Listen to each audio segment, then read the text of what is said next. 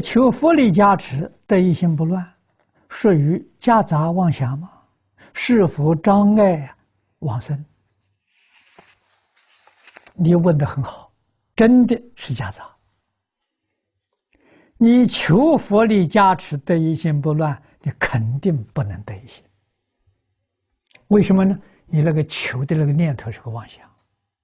啊，要怎样得一心呢？你不求就得一心了。